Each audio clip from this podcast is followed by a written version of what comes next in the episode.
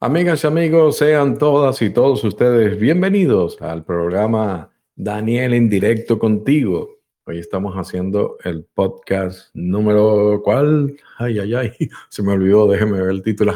El podcast número 24. Yo decía, ¿cuál es el número? Se ve que estuve de vacaciones la semana pasada.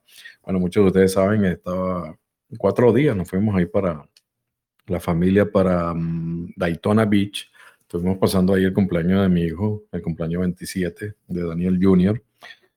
se divirtió bastante. De verdad que siempre es bueno romper un poco la rutina y, cambiar de ambiente. Y, la playa siempre, bueno, ha sido algo que me atrae desde pequeño. de, de verdad les recomiendo, si en alguna oportunidad tienen posibilidad de viajar aquí a la Florida, y, quieren ir a alguna playa, les recomiendo Daytona Beach. Ahí es donde está la, pista de carrera de Daytona, las 500, las 500 millas de Daytona, ¿no? Ahí que eh, está la pista y todo, y de verdad que es un ambiente bastante, bastante agradable en la zona de Daytona. Eh, se los recomiendo sobre todo por los atardeceres y los amaneceres. ¡Wow! Son maravillosos. Cada día es, es una obra de arte diferente. Yo compartí en las redes sociales varias de las fotos que tomé algunos me decían, Daniel, eres un, fotógrafo increíble. Y, es que en realidad no hago nada. Solamente saco el iPhone y le doy al botón, clac, y tomo la foto. Eh, el arte lo hace eh, la naturaleza, ¿no? De verdad que son unos amaneceres y unos atardeceres increíbles. Eh, eso de las... llevo un segundito que voy a quitar el sonido del teléfono. Ok a eso de las 6 y 45, algo así, empieza a amanecer y wow, empiezas a ver ese juego de luces y colores. Yo siempre voy a meditar en la orilla de la, de la playa con mi hijo y, y a eso de las 6 y 45 empieza a salir. Entonces tú ves los pajaritos, las gaviotas, entre el sonido del, del mar, las gaviotas y, el sol que, que, van haciendo, que va saliendo, ¿no? Eh, de verdad que es una energía increíble. Muchísima gente se, se, se reúne a esa hora y sale de los hoteles eh, y los resorts para ver el amanecer. Pero de verdad se los recomiendo. Daytona da unos, unos espectáculos increíbles, tanto al amanecer como al anochecer. Ahí vieron las fotos que les compartí en las redes sociales. Bien, quiero darle la bienvenida a todas las personas que están en vivo. Muchísimas gracias de verdad por aceptar la invitación. Eh, les recuerdo que para participar en vivo y hablar directamente conmigo para hacer su pregunta, su duda, tienen que hacer clic en la manito levantada, el simbolito de la manito. Ya yo, entonces el sistema me avisa yo veo que quieren hablar y entonces les abro el micrófono. Eh, por ahí vi que Rita había levantado la mano, ahorita no la tienes levantada, por favor, dale otra vez al botón cuando termine la introducción aquí, los saludos, entonces te abro el micrófono. Saludos a todas las demás que están también en vivo. Y por supuesto, saludo a todas las personas que escuchan después el podcast grabado a través de las diferentes redes de distribución, Amazon Podcast, eh, Google Podcast, Apple Podcast y todo lo que termina en podcast. Estamos saliendo para que les lleguen a más personas el mensaje. Les recuerdo a todos ustedes que la página oficial del podcast es danielendirecto.com danielendirecto.com, donde pueden escuchar la grabación de todos los podcasts que han pasado hasta ahora ya van 24 podcasts con este. Y eh, también podríamos entonces, eh, entrando a la página del podcast, ustedes pueden hacer una donación al proyecto. De alguna forma me ayudan para los gastos de, de todo lo que es mm, eh, publicidad y marketing para que le llegue el mensaje a más personas. Y si no, otra forma de colaborar porque mucha gente me ha escrito, Daniel, ¿cómo te ayudo? ¿Cómo colaboro? Yo no tengo para mandarte dinero. No te preocupes, también puedes hacerlo compartiendo el enlace con más personas, ¿no?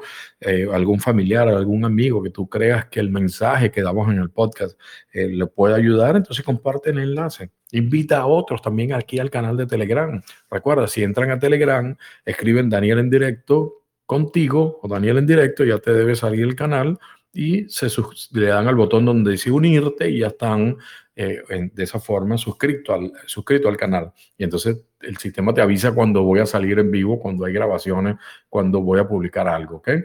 Eugenia me dice por el chat, se escucha muy bajo. Eugenia, sube el volumen, sube el volumen porque mm, yo estoy saliendo con la, déjame chequearlo de todas maneras. Sí, estoy saliendo con la misma intensidad de siempre. Sube el volumen de tu teléfono o de la computadora que estés usando, ¿ok? Porque aquí el sistema me dice que está saliendo eh, bien, ¿ok? Mm, si alguien más tiene problemas de sonido, me puede notificar. O si es solamente ahí Eugenia que tiene el problema. Eugenia, de verdad, voy a tratar de hablar un poquito más alto entonces para que, que, me escuche. Bien, este, les recuerdo a todas las personas que están en vivo que dándole al botón de levantar la mano, entonces ya yo sé que quieren intervenir y les abro el micrófono. Otra forma de colaborar, la última que les recuerdo es que en Apple Podcast, si tienen el, el, un, sistema de iPhone o, iPad, o iPad eh, ustedes pueden poner la reseña, una reseña, le ponen unas buenas estrellas, ahí sería buenísimo. Eh, no los quiero sugestionar, pero cinco estrellas son una maravilla. y eh, ponen una reseña y eso ayuda a que el sistema de Apple Podcast, que es el más grande de, transmisión de podcast, le den importancia al programa y empiecen a, empiecen a, a distribuirlo a más personas. Daniel, hablemos de la señora de Inglaterra. bueno, eh, espero ahí que, que, me hagas la pregunta en vivo, Eugenia, le das al botón. Bien, este, tengo algunas preguntas de las, de las que me han enviado a través de las redes sociales, pero vamos a comenzar con las personas que están en vivo, ¿ok? Vamos a ver con Rita, a mí me fascina siempre cuando intervienen en vivo. Rita, abrí el micrófono, ya, ya lo tienes activado, solamente le tienes que dar el botón del microfonito una vez y ya puedes hablar, ¿ok? Adelante, Rita. Buenas tardes. Feliz domingo. Mucho gusto reencontrarme contigo. Ah, había levantado la mano porque estaba tocando todo, no conozco cómo funciona. Estabas probando ahí cómo es el sistema. No, ahora, pues, por, por, estar, por estar ahí de ah. tocona, ahora te toca hablar, ¿viste? Ah, em, ahí sí había tocado para saludarte. Este, Qué bueno. Hace, hace dos noches que entre sueños dije, tengo que hablar con Daniel y hoy se me presentó la oportunidad de poder escucharte. Wow, qué bueno. Bueno, y aquí tienes la oportunidad. Más que un sueño, sería una pesadilla eso de, pensar conmigo. Porque siempre disfruto las, las imágenes que pasás este, en Facebook y te, y te saludo, te, te doy una manita ahí. Gracias, Rita, gracias. Las fotos, como te comentaron recién. Un abrazo. ¿tiene, ahora que tienes la oportunidad de estar aquí en vivo conmigo, ¿tienes alguna duda de algo de lo que yo haya publicado en alguno de mis libros, alguna de las conferencias, alguna duda que te haya quedado que quisieras aclarar conmigo en este momento? No, por ahora no. Muchas gracias por todo lo que brindas. Qué bueno. Muchas gracias a ti, de verdad, por, por ese mensaje tan lindo. Bueno, igual te vas a quedar aquí, te vas a quedar aquí en el programa para, para, todos los temas que vamos a hablar. A lo mejor te sale una duda y levantas la mano otra vez, ¿ok? Ah, está bien. Ahora ya aprendí cómo es. Ah, ya está fácil. Ahora sí. Ya eres una experta. Gracias. Muchas gracias. Chao, un abrazo. Ay, qué lindo, vale. Qué bien. Bueno, esperemos a ver si alguno de los temas que vamos a tocar, que de las preguntas que me mandaron, eh, le, despierta la curiosidad a mi amiga Rita y entonces hace otra pregunta. Les recuerdo, ¿ok? Los que están en vivo, recuerden, entonces como Rita, eh, levantan la mano y entonces abrimos el micrófono, se vieron que fácil es, ya, ya está Rita hizo el experimento y se dio cuenta cómo es y está lista para el momento de la verdad cuando quiera hacer la pregunta. Eh, me llegó en Facebook, eh, no sé si a ustedes les pasa, yo creo que sí, es, un, es algo del sistema de Facebook, que siempre, cada cierto tiempo te manda un recuerdo de, de algo que hayas publicado, ¿no?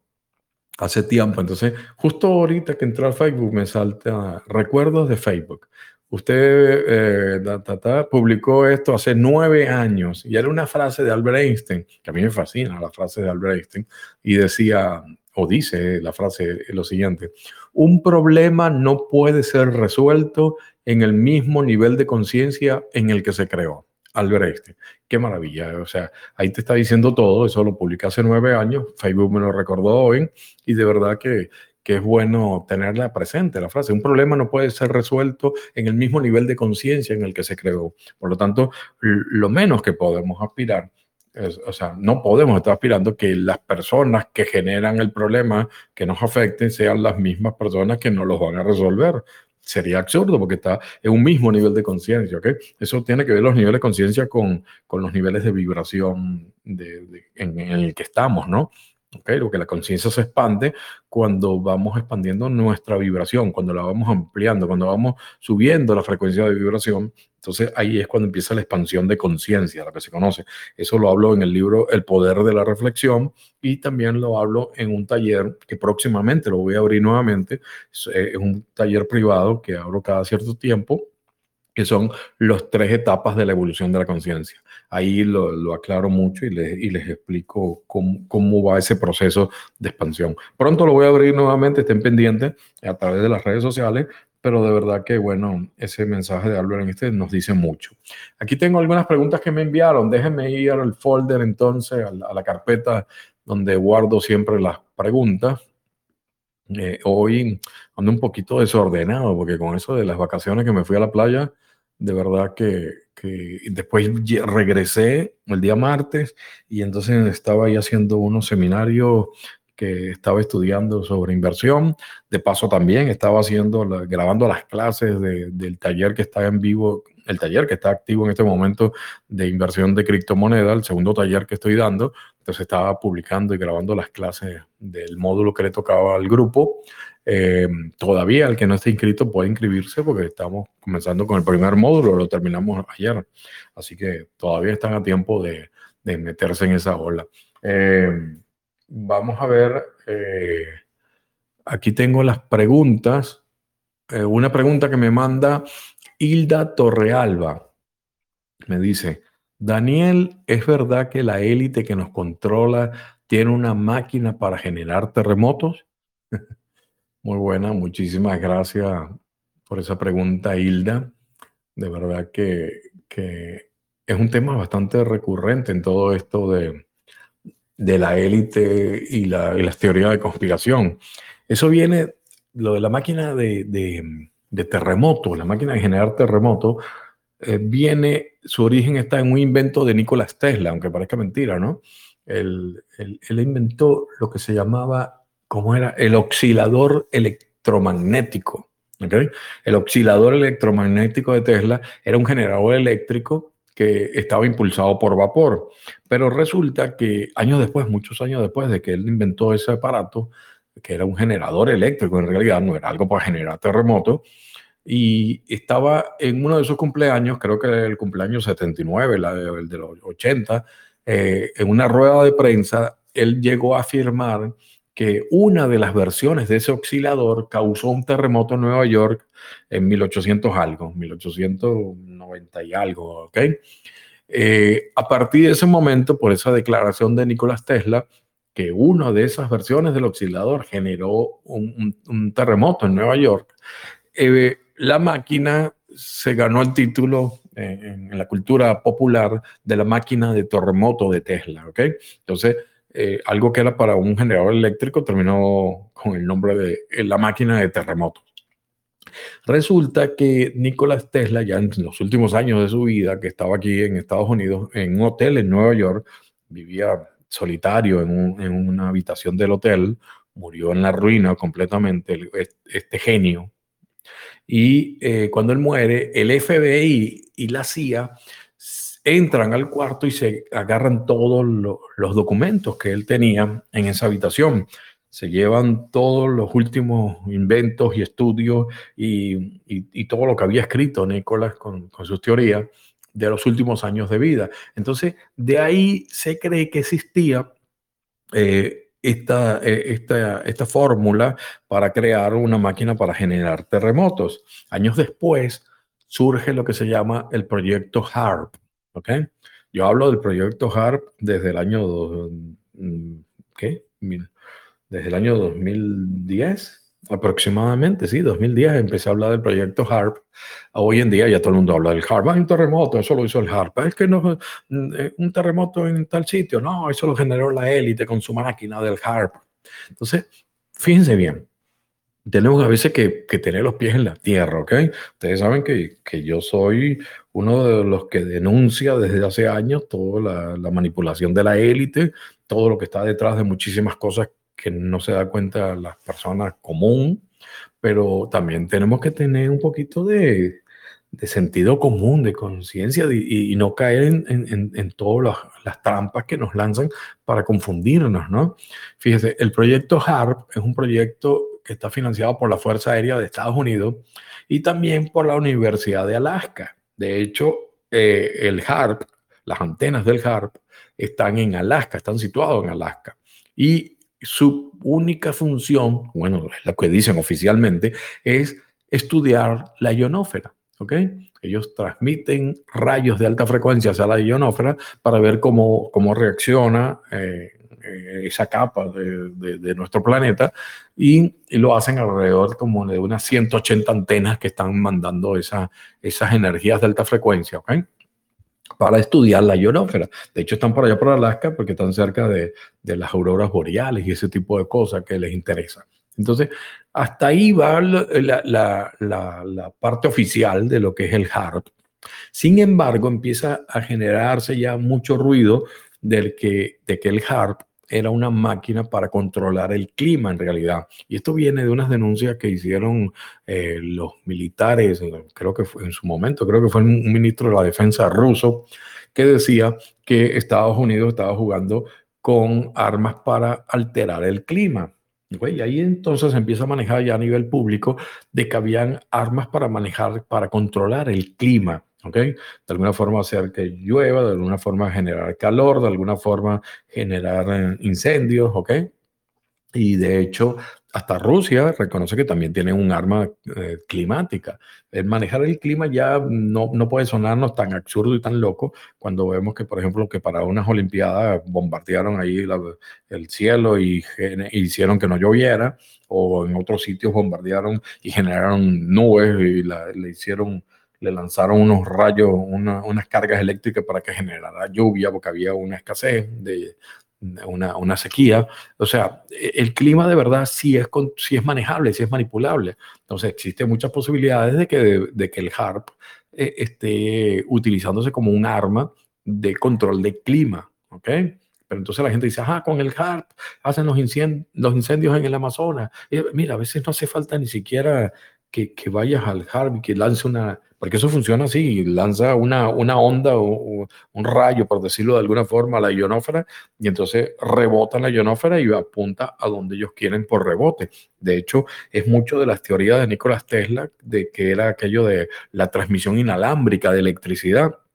Entonces, em, eh, se basa también con la ionósfera. Él, él, ha usado la ionósfera como para retransmitir la electricidad inalámbrica con su proyecto de la gran torre de Tesla.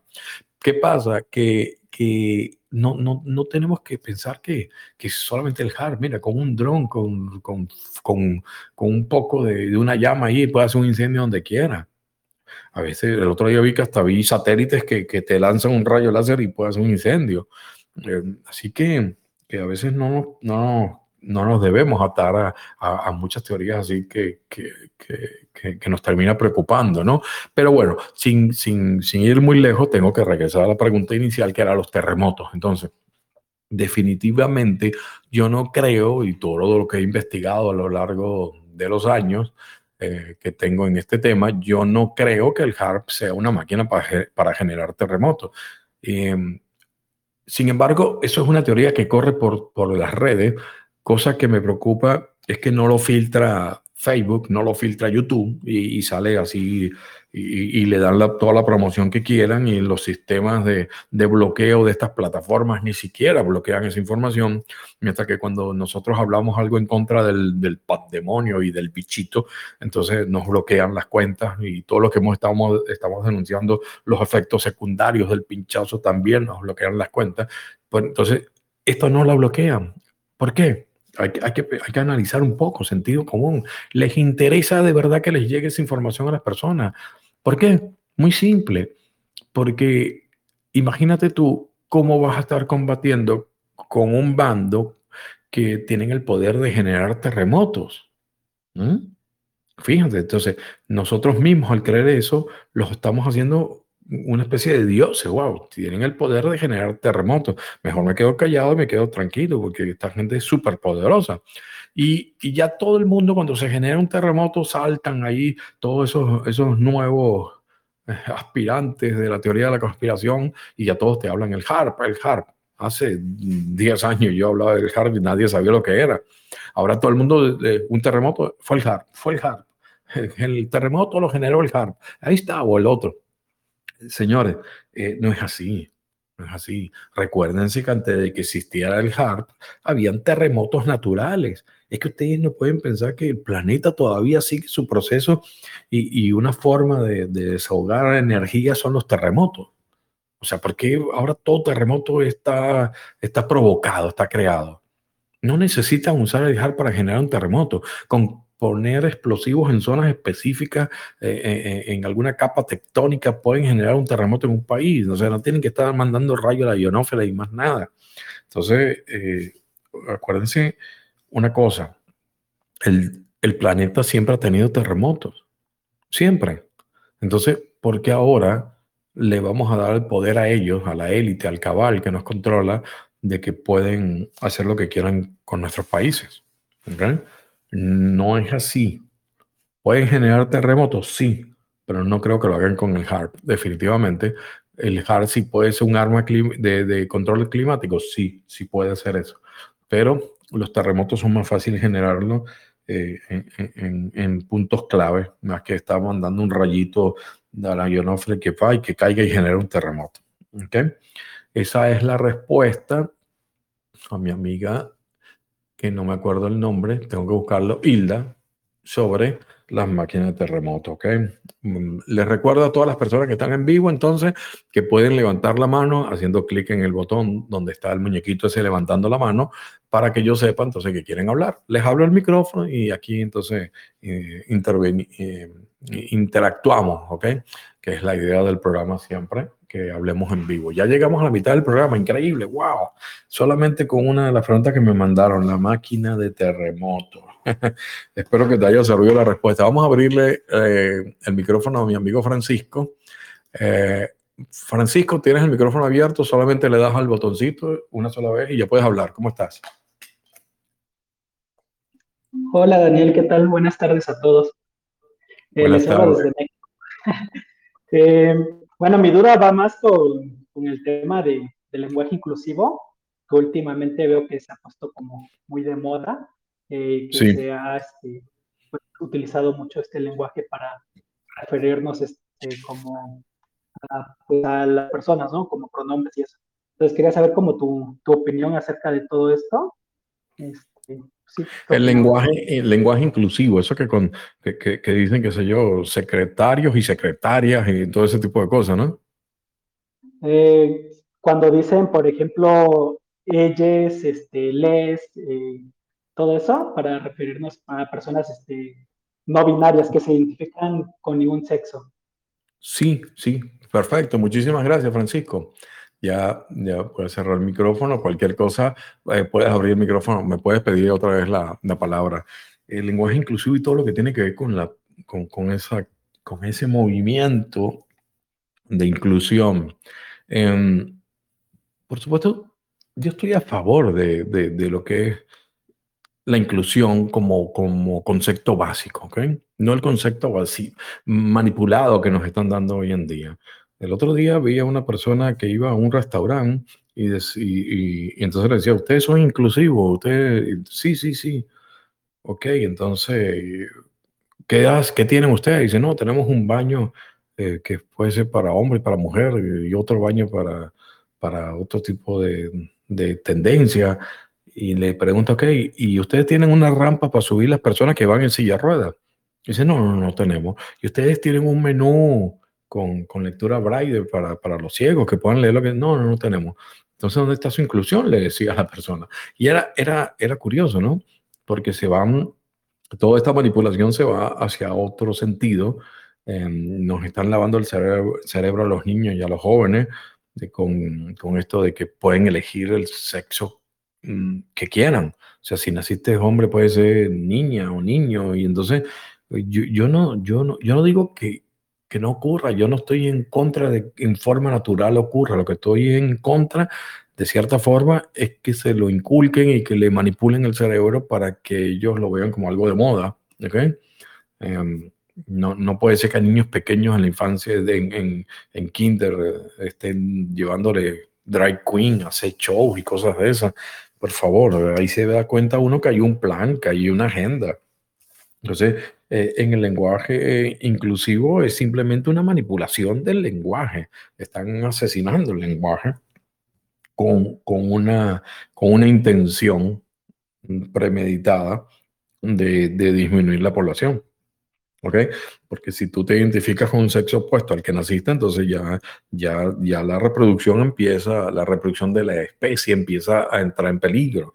El otro día veía que muchísima gente está en contra y hay un movimiento grandísimo en contra de Disney por la, por la promoción de la nueva película de La Sirenita, que están haciendo La Sirenita en vivo, ¿no? O sea, con, con actores no como fue originalmente que era de muñequito. Entonces eh, pusieron una sirenita de color negro. todo el mundo está protestando. Y no es porque estén, las personas estén en contra de que la sirenita sea negra, por decirlo de alguna forma, ¿ok? Y no fue una forma despectiva, eh, sino que la gente está en contra de que el personaje siempre fue blanco, ¿por qué me lo vas a cambiar? créame otro personaje nuevo, como la princesita que ellos tienen de color, está bien, un personaje nuevo, pero si todo el mundo tiene la idea de que la sirenita era blanca, ¿por qué me la vas a cambiar ahora con el cuento de que no, es que tenemos que estar aquí con la, con la inclusión? Entonces ya es demasiado, demasiado evidente cuando ves las series de Disney, cuando ves series en Netflix, muchísimas manipuladas, eh, porque, porque nos lo están metiendo hasta en la sopa el cuento, ¿ok? Entonces, eh, no sé, yo, yo, yo digo que todo el mundo tiene derecho a, que los demás lo respeten, su forma de pensar es de ellos. Eh, eso no le quita que sean seres humanos o no, pero el, inculcarlo y entonces esto pasa a ser una propaganda política prácticamente, una, una, un, lavado cerebral que le están haciendo a la sociedad. Y tenemos que tener cuidado y también advertirle a, a nuestros seres queridos, ¿ok? Es, parte de eso porque es parte de una agenda. Eso es parte de una agenda que, que, tiene que ver mucho con, con, el comunismo, con el socialismo y están asociados a la, Agenda 2030 eh, y, termina siendo todo un, plan bien programado para debilitar lo la base fundamental de nuestra sociedad, que son las familias. ¿okay? Entonces tenemos que tener cuidado con eso. Vamos a ver otra pregunta. Tengo a Rita levantando la mano. Rita, Estoy abriéndote el micrófono otra vez. Ya tú sabes cómo es la cosa, ya eres una experta, le das al botón y listo. Sí, no, quería agregar lo que, lo que estás comentando, coincido plenamente que no es real eso de la inclusión. Tampoco en los restaurantes tenés, casi que no encontrás comida vegana o comida orgánica. Sí, es verdad. No es real, es, digitado. Hoy hablábamos justamente de eso que es del Plan 2030. Acá en Uruguay, propusieron, el ministerio propuso, el Ministerio de Salud propuso hacer, este, unir unos carnés de salud de los niños y agregarle, o sea, es evidente que es mandato, este, agregarle que los niños eh, elijan el nombre que quieran ponerse. No precisa que sea real el nombre, este, si se llaman Juan, se pueden poner Teresita, o sea, dándoles independencia a los niños de 4 y 5 años, o sea, incitando, como decías tú recién, o sea, una cosa es lo natural, que todos respetamos y todos queremos por igual, y otra cosa es esto que se nota que es Locura total. Un, plan, un plan, definitivamente. Ya, ya es tan evidente, Rita, que, se, que, que, ya uno lo ve, que, que, solamente te indica una cosa, que están desesperados, porque cuando hacen un plan tan evidente, es que están desesperados por, implementarlo, porque si no te lo disfrazarían de tal forma que venimos tú y yo, Rita, y los que creemos en esto y hablamos, no, hay un plan para cambiar la mentalidad. No, no, espérate, tú estás loco. ¿Cuáles son las bases? ¿De dónde lo dices? No, es que ya simplemente con ver las noticias de, de que salen en los medios oficiales, ya te das cuenta inmediatamente que eh, es evidente el plan, ¿verdad? Totalmente, totalmente. Bueno, muchísimas, muchas gracias, Rita. De nada a ti. Ya veo que te, que te animaste. Así me, así me gusta. Bien, seguimos con el programa. Ya sabe todo el mundo levantando la mano. Así interactuamos en vivo, que de verdad que a mí me fascina siempre cuando interactuamos en vivo. Eh, es la idea inicial del, podcast. Así que, bueno, voy con otra pregunta de la que están pendientes. Me dice, ¿quién? A ver, Hilda Torrealba, Daniel, la máquina de terremoto, ya la contesté. Déjame borrarla de aquí. Aquí me dice Andrea Lisset. Hola, espero que estés bien. Quisiera que en el próximo programa hablaras de esa nueva moneda Rusia, Rusia y China. Ok, Andrea. Fíjate, eh, que lo comenté en, un, en una entrevista que me hicieron en vivo en un grupo de, inversores que yo pertenezco. Eh, comenté que, eh, por supuesto, mira, están presionando a Rusia, no le están dejando cobrar en, en, en las monedas que siempre cobraban por, por vender su gas, el petróleo, los granos, que era el dólar, el euro.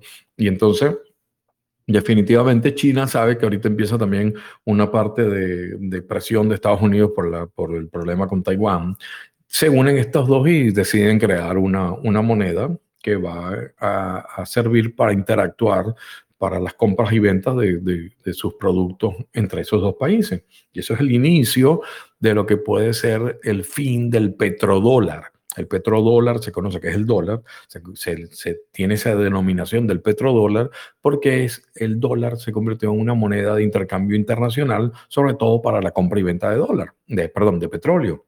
Eso fue un acuerdo que se hizo con no sé yo, con Arabia Saudita, con Emiratos Árabes, una cosa de esos países para, para que el petróleo se tuviera que pagar en dólares y así hacía más fuerte el dólar. A cambio de eso, Estados Unidos entonces lo apoyaba militarmente y arma, armamentistamente, por decirlo de alguna forma, con armas y cosas de esas, em, a cambio de que siempre estuviera el famoso intercambio con dólar, el petrodólar.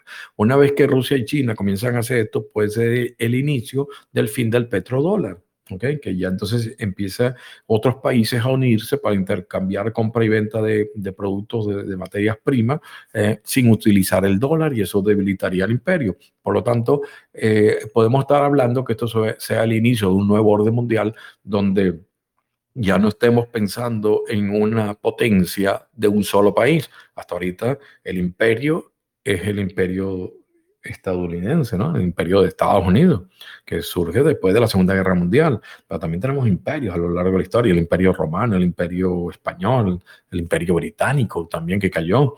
Entonces, bueno, podemos estar al inicio del fin del imperio americano o norteamericano o estadounidense, mejor dicho, siempre con eso con esos conflictos de esto es América también, uno termina complicándose cuando habla. Pero eh, básicamente eh, tenemos que pensar que puede surgir una un nuevo imperio, pero que ya no sea unipolar, que no sea un solo país. Podemos estar hablando de que entonces en un nuevo concepto de imperio surja un imperio entre Rusia, China y, que sea otro país que se una, que sé yo, la India, por decir algo. Entonces terminemos con un imperio de más de un país. Entonces, esa alianza entre Rusia, y China, una alianza eh, conveniente en este momento, yo la catalogo como un matrimonio por conveniencia. Es un matrimonio por conveniencia que no va a durar mucho, muchísimos años, no va a ser sólido, definitivamente, porque eh, eh, ahorita porque van a, enfrentar problemas al unísono, ¿no? problemas similares pero a la larga eh, los intereses son dos, pertenecen a dos grupos separados, ¿ok? Así que velo como un matrimonio, eh, un matrimonio por conveniencia. Y bueno, eso es lo que puede pasar con la nueva moneda y que vea hasta dónde llega, que, tanto eh, va a debilitar también el dólar. ¿ok? Habría que evaluarlo ahí sobre la marcha de lo que está ocurriendo, Andrea. ¿ok? Eso es mi comentario sobre tu pregunta. Las personas que están en vivo, les recuerdo, levantando la mano, podemos interactuar, podemos, pueden hacerme sus dudas, sus preguntas en vivo. Em, todavía faltan, ¿cuánto? Como 20, 25 minutos de programa, algo así. Así que todavía les da tiempo para intervenir. Entre tanto, yo sigo bajando las preguntas que me han mandado em, por las redes sociales. Aquí hay una una pregunta muy buena que me dice, que me manda mi amiga Ceci la profesora de economía, Ceci, me dice, muchas gracias siempre por tus conocimientos, Daniel. Te dejo una pregunta para el próximo podcast, porque supongo que será larga la respuesta. siempre andas de que creemos nuestra realidad. ¿Puedes comentarnos cuál es tu proceso creativo? Ok, muy buena pregunta, profe. Muchas gracias por enviarla. Déjame tomar un poquito de agua. Puede ser que sea larga la respuesta. Muchas gracias. Em, bien.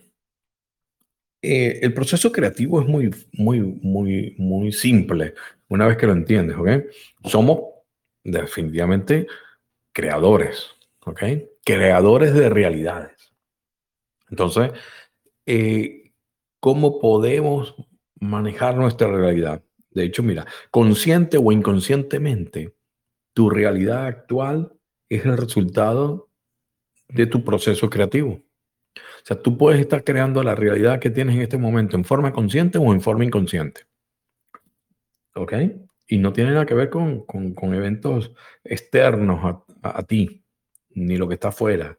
Toda tu realidad inmediata está creada por ti, sea consciente o inconscientemente. Así que si estás viviendo una realidad que no te gusta, tienes que empezar a hacerte consciente de qué es lo que está pasando para que tú la estés creando de esa forma.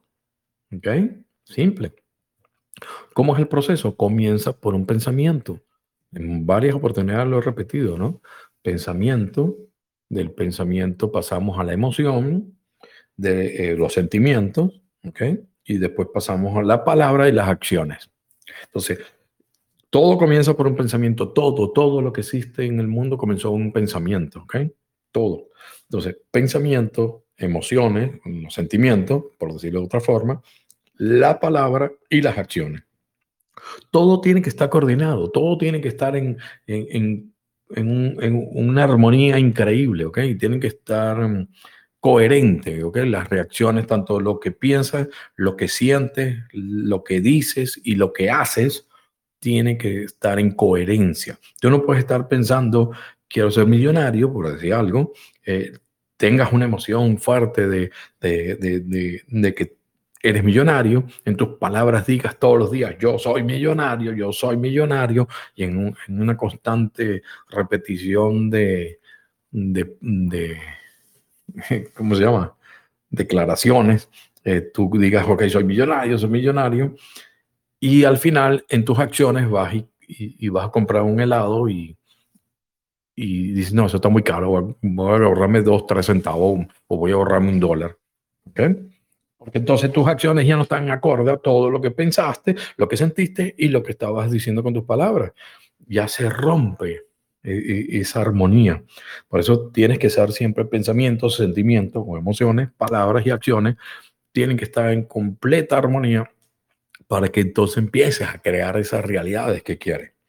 Eh, una de las partes, mm, todo comienza con el pensamiento, es la semillita, pero las emociones eh, son muy importantes, tanto como las palabras. Todo es energía, ¿ok? Tanto el pensamiento, las emociones, las palabras, tiene su propia vibración, eh, como lo hemos hablado en otros podcasts, eh, y las acciones es el resultado de todo ese proceso. Entonces, todo es energía, tienes que verlo así, y tiene que estar dentro de la misma frecuencia vibracional para que logres entonces crear la realidad que quieres. Eso es muy importante. Por eso Em, los sentimientos, eh, tú tienes que sentir que, que lo que quieres ya es una realidad.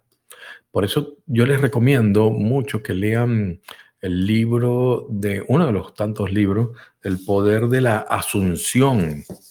Es un libro buenísimo, es mucho antes del secreto. Se llama El poder de la asunción. E, él es apellido Godard, no me acuerdo el nombre, déjeme buscarlo aquí en internet para darle la información correcta.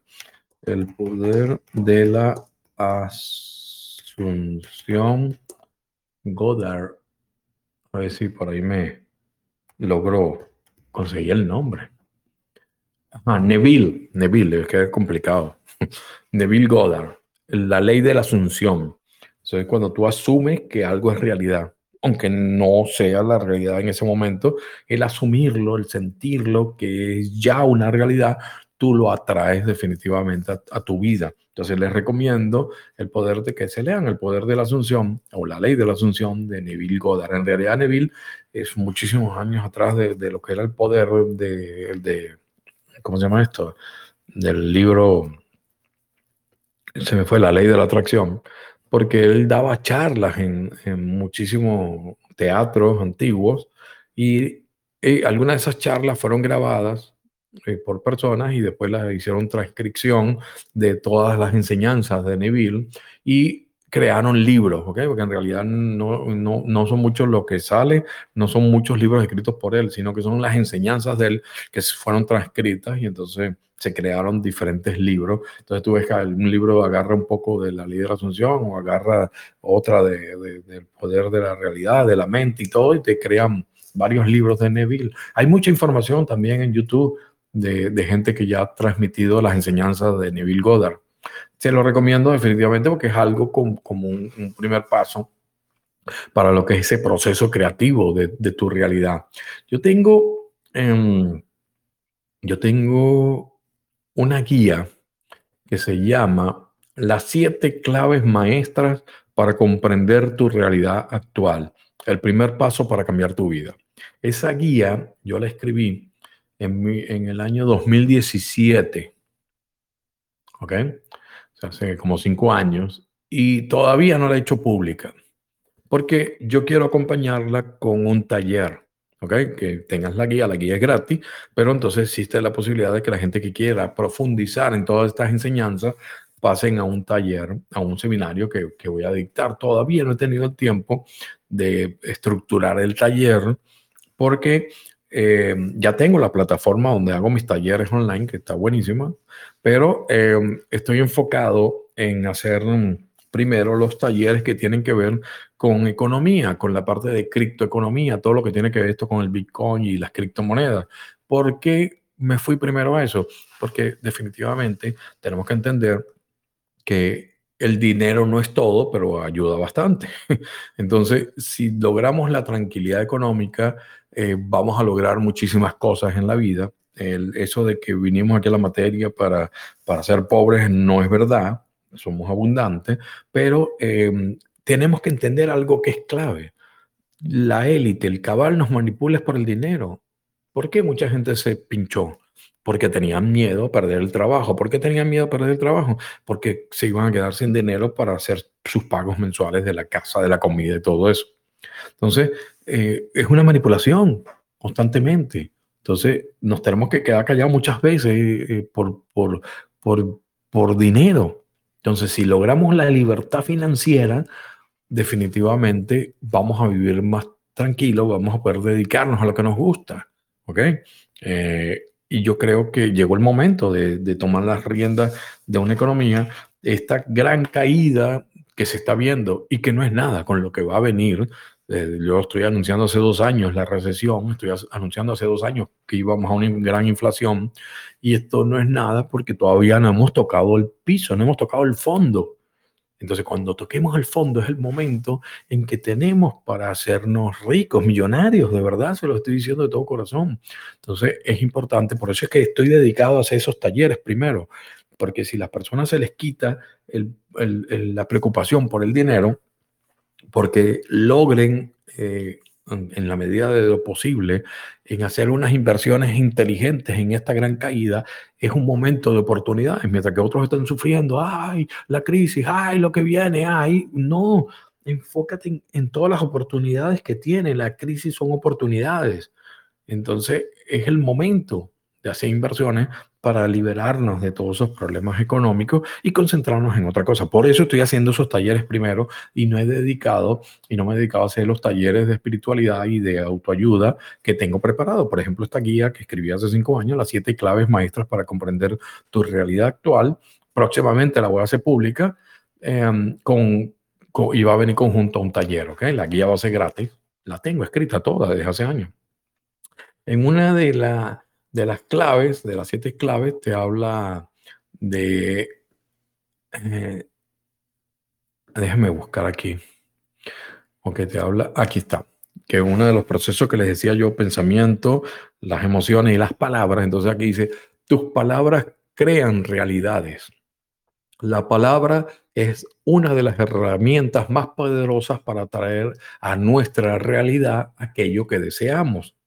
Debemos cuidar lo que decimos, ya que el al, decretar, al decretar algo, firmamos una especie de contrato con el universo y él nos trae a nuestra, a nuestra realidad el reflejo de nuestras palabras.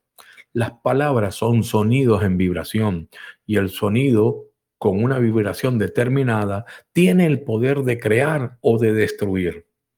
Lo que manifestamos en nuestra realidad comienza con un pensamiento, luego un sentimiento y por último la palabra.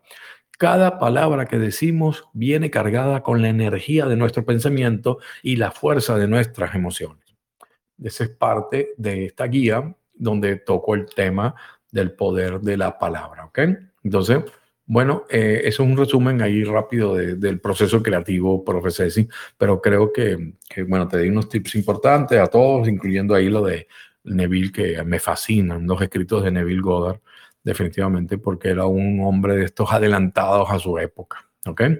Bueno, eh, ah, que viene una pregunta buena, pero tengo aquí a Tita. Tita, voy a abrirte el micrófono. Ya tienes el micrófono abierto, Tita. Dale al botón que el microfonito una sola vez y ya puedes hablar. Ok, ¿cómo estás, Tita? Bienvenida. Le, tienes que dar el botón del microfonito una sola vez y ya, ya puedes hablar. Vamos a ver, es primera vez que Tita aparece. No te preocupes. Solamente le das al botón de hablar, el micrófono. Y ahí automáticamente ya, ya estás al aire. Tita, tita. Se te complicó la cosa, tita. Al botoncito del micrófono. Ya, ahí está, lo activaste. Ya, perfecto, lo lograste, tita. No, la verdad es que eh, agradezco la posibilidad que tengo de, de hablar. Em, nada, yo eh, me pareció que, quería saludarte, darte las gracias, te sigo bastante, primera vez que estoy en vivo. Qué bueno, bienvenida. tus consejos con respecto a lo que es la economía, las criptomonedas. Así que nada, solo saludarte y agradecer. Muchísimas gracias, Tita. ¿Tienes alguna duda, alguna pregunta?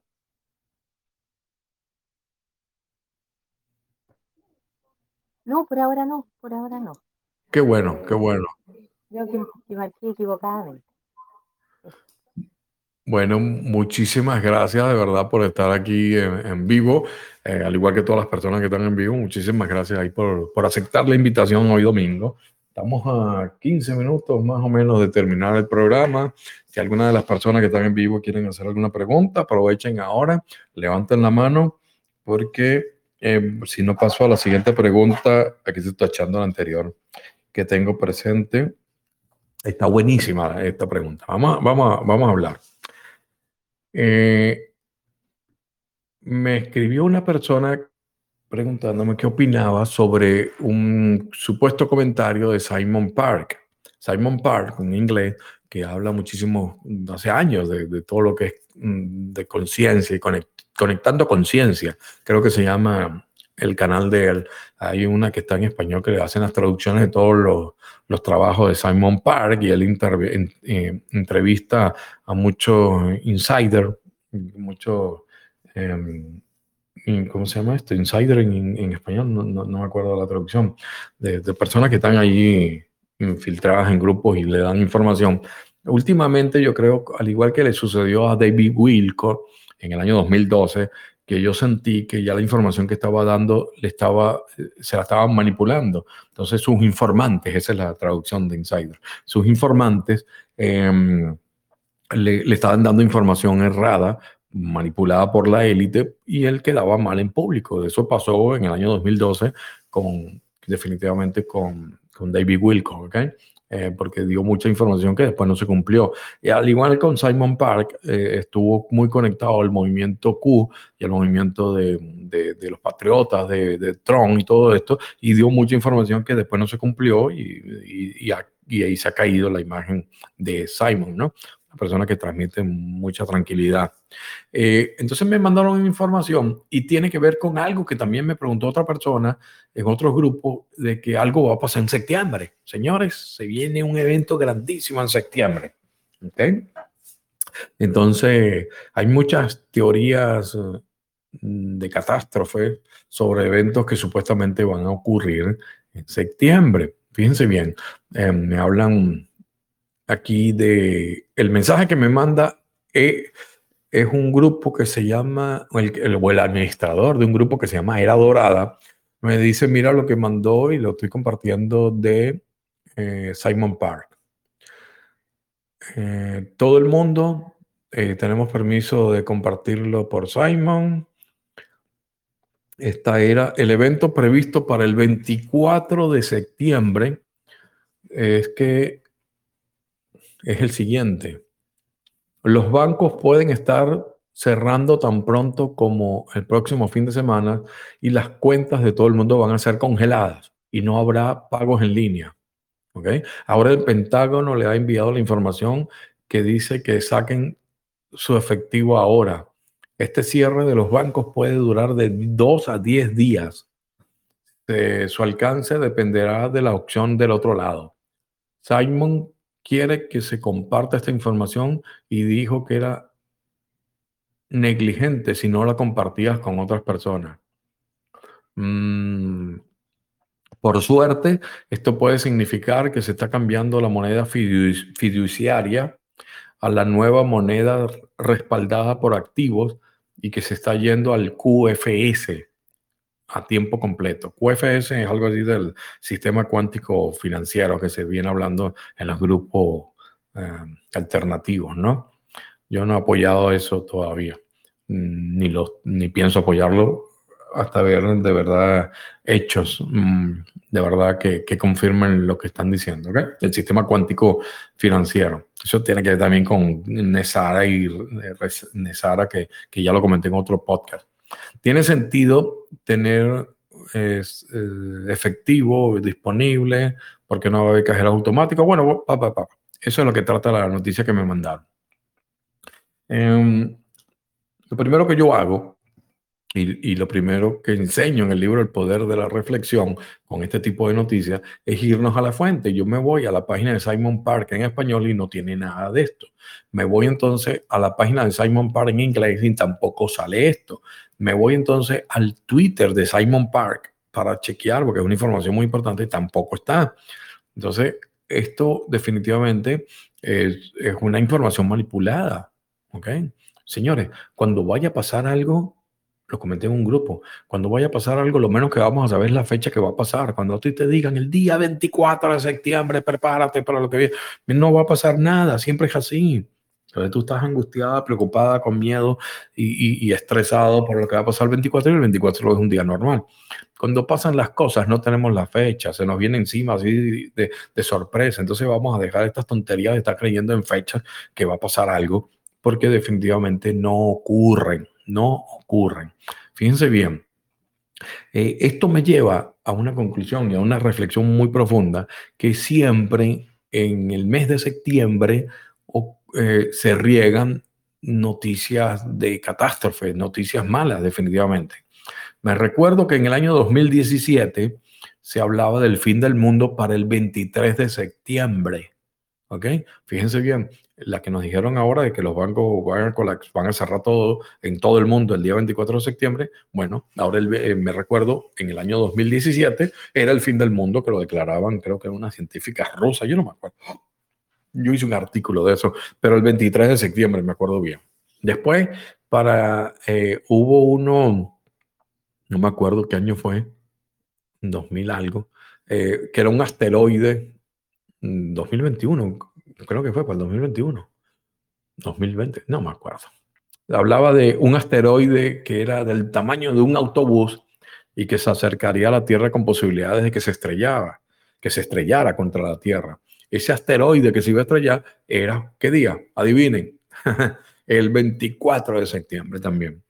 Fíjate cómo se repiten constantemente unas noticias eh, negativas, alarmantes, catastrofistas, eh, para lo que es esos días, 21, 22, 23 y 24 de septiembre. Si buscas, vas a conseguir más, te lo aseguro, yo recuerdo que siempre en septiembre hay un desastre, algo que va a ocurrir, pero eh, tenemos que ir más allá. ¿Qué, ¿Qué es lo que pasa? ¿Por qué nos llevan a esa frecuencia negativa en septiembre siempre? Y es que en septiembre ocurre el equinoccio.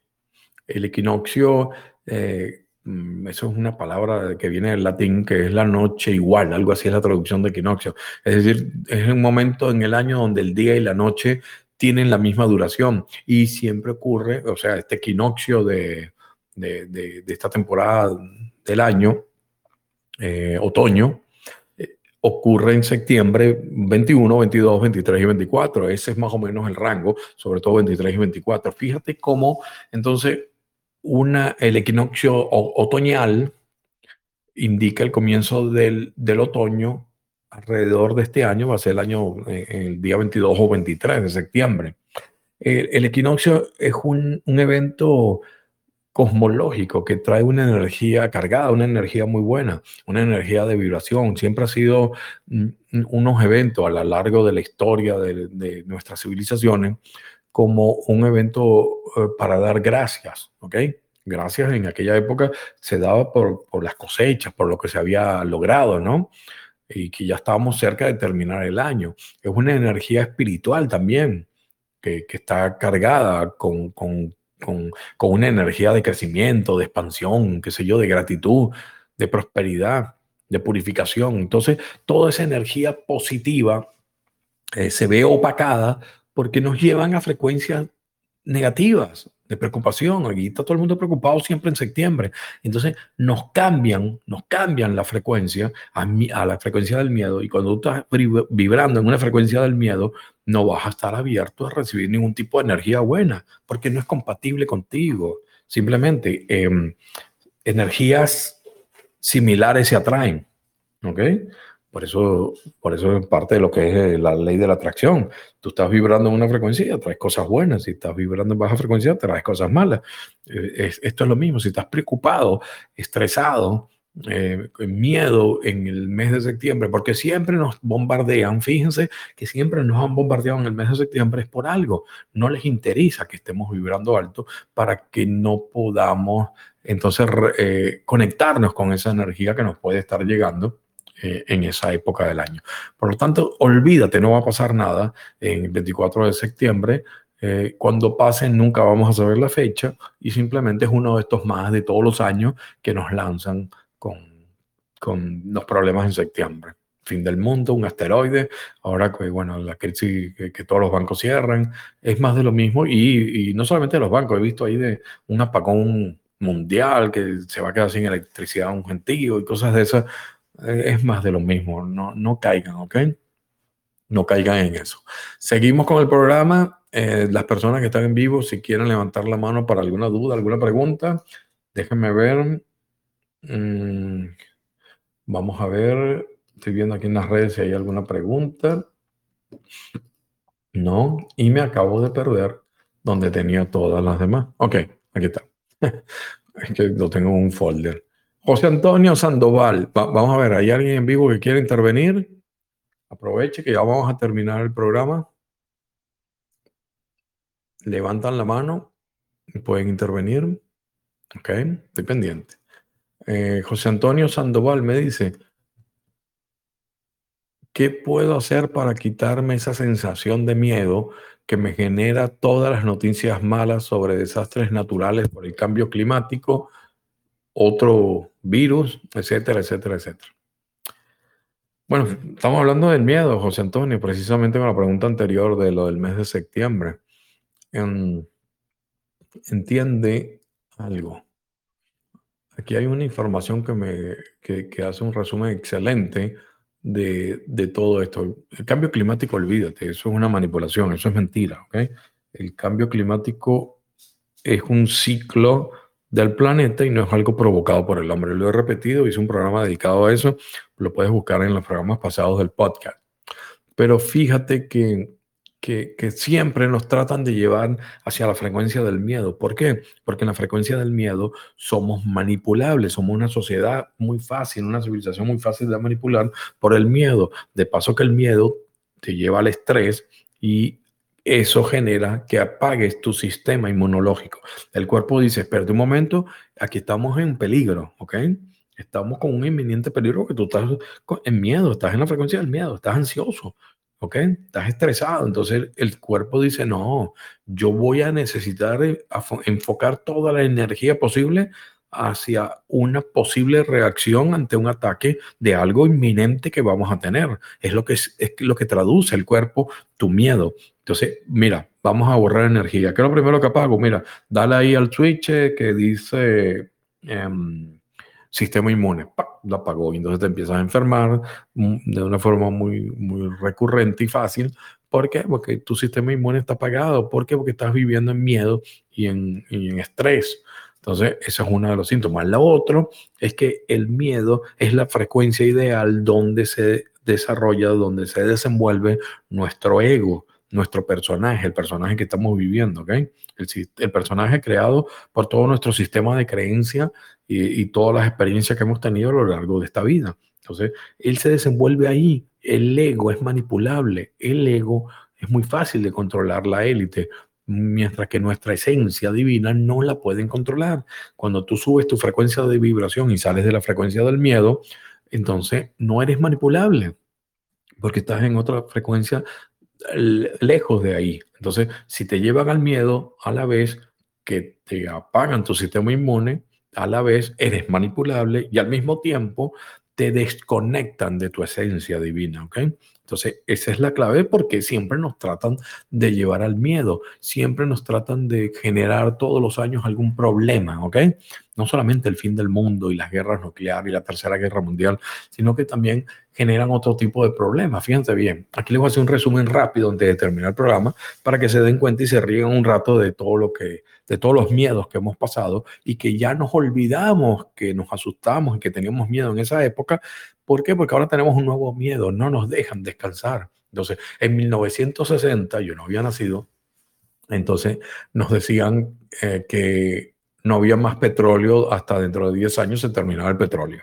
En 1970 eh, nos hablaban de que venía una nueva edad de hielo en 10 años. Se nos venía, o sea, a partir de 10 años se nos venía la edad de hielo y ahí estaba todo el mundo asustado en el año 70. En el año 80, 1980, eh, nos hablaban de la lluvia ácida que, que iba a destruir todos los cultivos y nos íbamos a quedar sin alimento. En 1980 nos hablaban de la, en los 70 también, la capa de ozono que se, que nos iba, que se iba a destruir y iba a afectar al planeta en 10 años. Ya nadie habla de la capa de ozono, ¿se acuerdan de eso? ¿Cuántas veces nos bombardearon con la capa de ozono, que, que no usar el desodorante y todo eso? Bueno, ya nadie te habla de la capa de ozono. En el año 2000 nos hablaban de que el hielo desaparecería en 10 años, ¿ok? Que se iba a derretir los hielos y nos iban a inundar. En el año 2000 también nos hablaban de el bichito del milenio. ¿Y ese cuál era? El famoso Y2K, ¿te acuerdas? El, que, que, iba a destruirse todo, las computadoras no iban a tomar en cuenta de que que entrábamos a un nuevo milenio, el año 2000, y entonces iba a colapsar el sistema financiero, iba a colapsar todo porque las, las computadoras iban a dejar de funcionar porque no estaban adaptadas al año 2000, porque nada más llegaban hasta 1999, ¿se acuerdan? Bueno, todos sufrieron miedo, compañías pagaron un realero para tratar de salvarse de eso y no pasó nada, no pasó nada. En el 2001, el terror de los ataques de terroristas del Antrax, ¿no? El Antrax nos estaban soltando el Antrax por todos lados y nos iban a matar. En el año 2002 fue el famoso virus del Nilo, ¿te acuerdan? Que nos iban a matar todos. El virus del Nilo, que un bichito, un insecto, un zancudito venía y te picaba. Entonces ya tú estabas ahí que te arropaba todo y no sabías si te picaba un zancudo, ya te estabas muriendo del miedo. En el año 2003 nos hablaban del SAR, que eso sí nos iba a matar a todos, ya que estamos. En el año 2005 nos hablaban de la gripe aviar. ¿Ah? ¿Qué iba a pasar? Nos iban a matar a todos. 2006, el E. coli, salían todas las noticias, el E. coli va a matar a todo el mundo, esto es, un, esto es una epidemia. Nada, aquí estamos. 2008, la crisis financiera que nos iba a desaparecer a todos. Se ocurrió la, la, crisis financiera, pero se sobrevivió, ¿no? Seguimos. Y son crisis generadas por ellos mismos. En el 2009, la gripe porcina, ¿se acuerdan? O, me acuerdo también, no me acuerdo qué año fue, las vacas locas, ¿no? qué terrible. 2012, se acaba el mundo, fin del mundo, porque lo dijeron quién? Los mayas. ¿eh?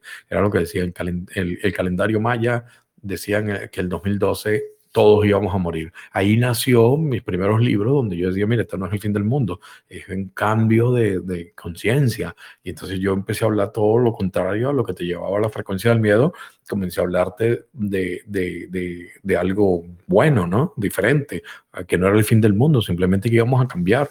Por eso, a partir de ese año 2012, cuando comencé a hacer mis escritos, muchos de ustedes me siguen desde esa época, fue cuando me di a conocer como escritor y conferencista, porque me nació la necesidad de transmitir un mensaje de tranquilidad. 2013, ¿qué pasó? Bueno, Corea del Norte, que era la que iba a iniciar la tercera guerra mundial y todos íbamos a morir por una bomba atómica. 2014, el ébola. ¿Qué pasaba? Nos iban a matar todos. 2015, bueno, era la amenaza de ISIS, que iban a hacer atentados en todos lados y eso iba a ser un desastre. 2016, el Chica, ya se olvidó todo el mundo de eso.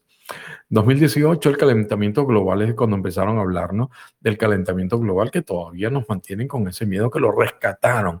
Desde el 2018 lo volvieron a rescatar para meterlo dentro de la Agenda 2030. 2019, el CO2 ya no se hablaba de la capa de ozono, sino el CO2, que eso es lo que nos va a matar a todos. Ahora, 2020, bueno, ya se acuerdan todos, el famoso bichito con la corona, que nos iba a matar a todos y resulta que lo que nos mató fue la solución que nos dieron. 2021, bueno, mutaciones del bichito, allí viene una cantidad de bichitos. 2022 nos están hablando ahora de la crisis energética, eh, nos están hablando del calentamiento global, nos están hablando que si la, la, la nuevo bichito del mono, ¿no? Fíjense, es un resumen rápido ahí de unos años atrás. ¿Cuántas, cuántas veces ustedes sufrieron de miedo y se asustaron por cualquiera de todas esas noticias que les acabo de dar? Díganme, ¿por qué? Porque la mejor forma, amigo José Antonio, de quitarte esa sensación de miedo es desconectarte de los noticieros, apaga la televisión, ¿vale? Eso es todo. Ahí es donde te transmiten todo esto toda esa basura informática que, que, está hecha simplemente en laboratorios para llevarnos a la frecuencia del miedo. Así que, miren, le acabo de hacer un resumen de, de, de años, desde el año 1960, cómo no han estado constantemente bombardeando con todas estas informaciones que nos llevan a la frecuencia del miedo y nada va a cambiar, va a seguir siendo lo mismo, pero no nos recordamos porque nos bombardean tan rápido que ya no nos da tiempo a respirar y reflexionar y darnos cuenta que hace unos años nos estaban bombardeando con otra cosa que ya no lo hablan, ¿entienden? Así que depende de nosotros, de verdad, en no seguir cayendo en, en ese tipo de cosas y hacernos responsables de nuestra realidad inmediata y, y, por ende después de nuestra realidad como civilización, que la tenemos que cambiar y dejar eh, de creer en esta gente que simplemente nos está manipulando, ¿ok?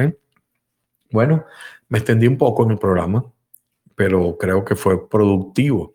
Quiero darle las gracias a todas las personas que han estado aquí en vivo. Wow, sintonía total hoy domingo. Gracias a todos los que estaban escuchando el programa. Gracias a todos los que lo van a escuchar grabado. Me quedaron algunas preguntas que me enviaron, pero va para el próximo podcast.